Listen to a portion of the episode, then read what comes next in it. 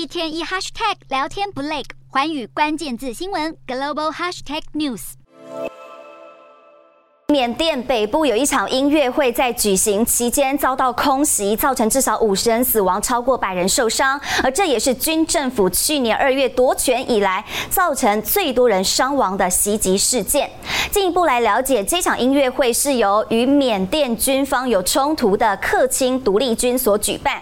目击者表示，飞机在音乐会上空投下三枚炸弹，引发了大爆炸。事前完全没有任何的警告，而且军方还阻止。医护人员将伤者转到附近地区的医院。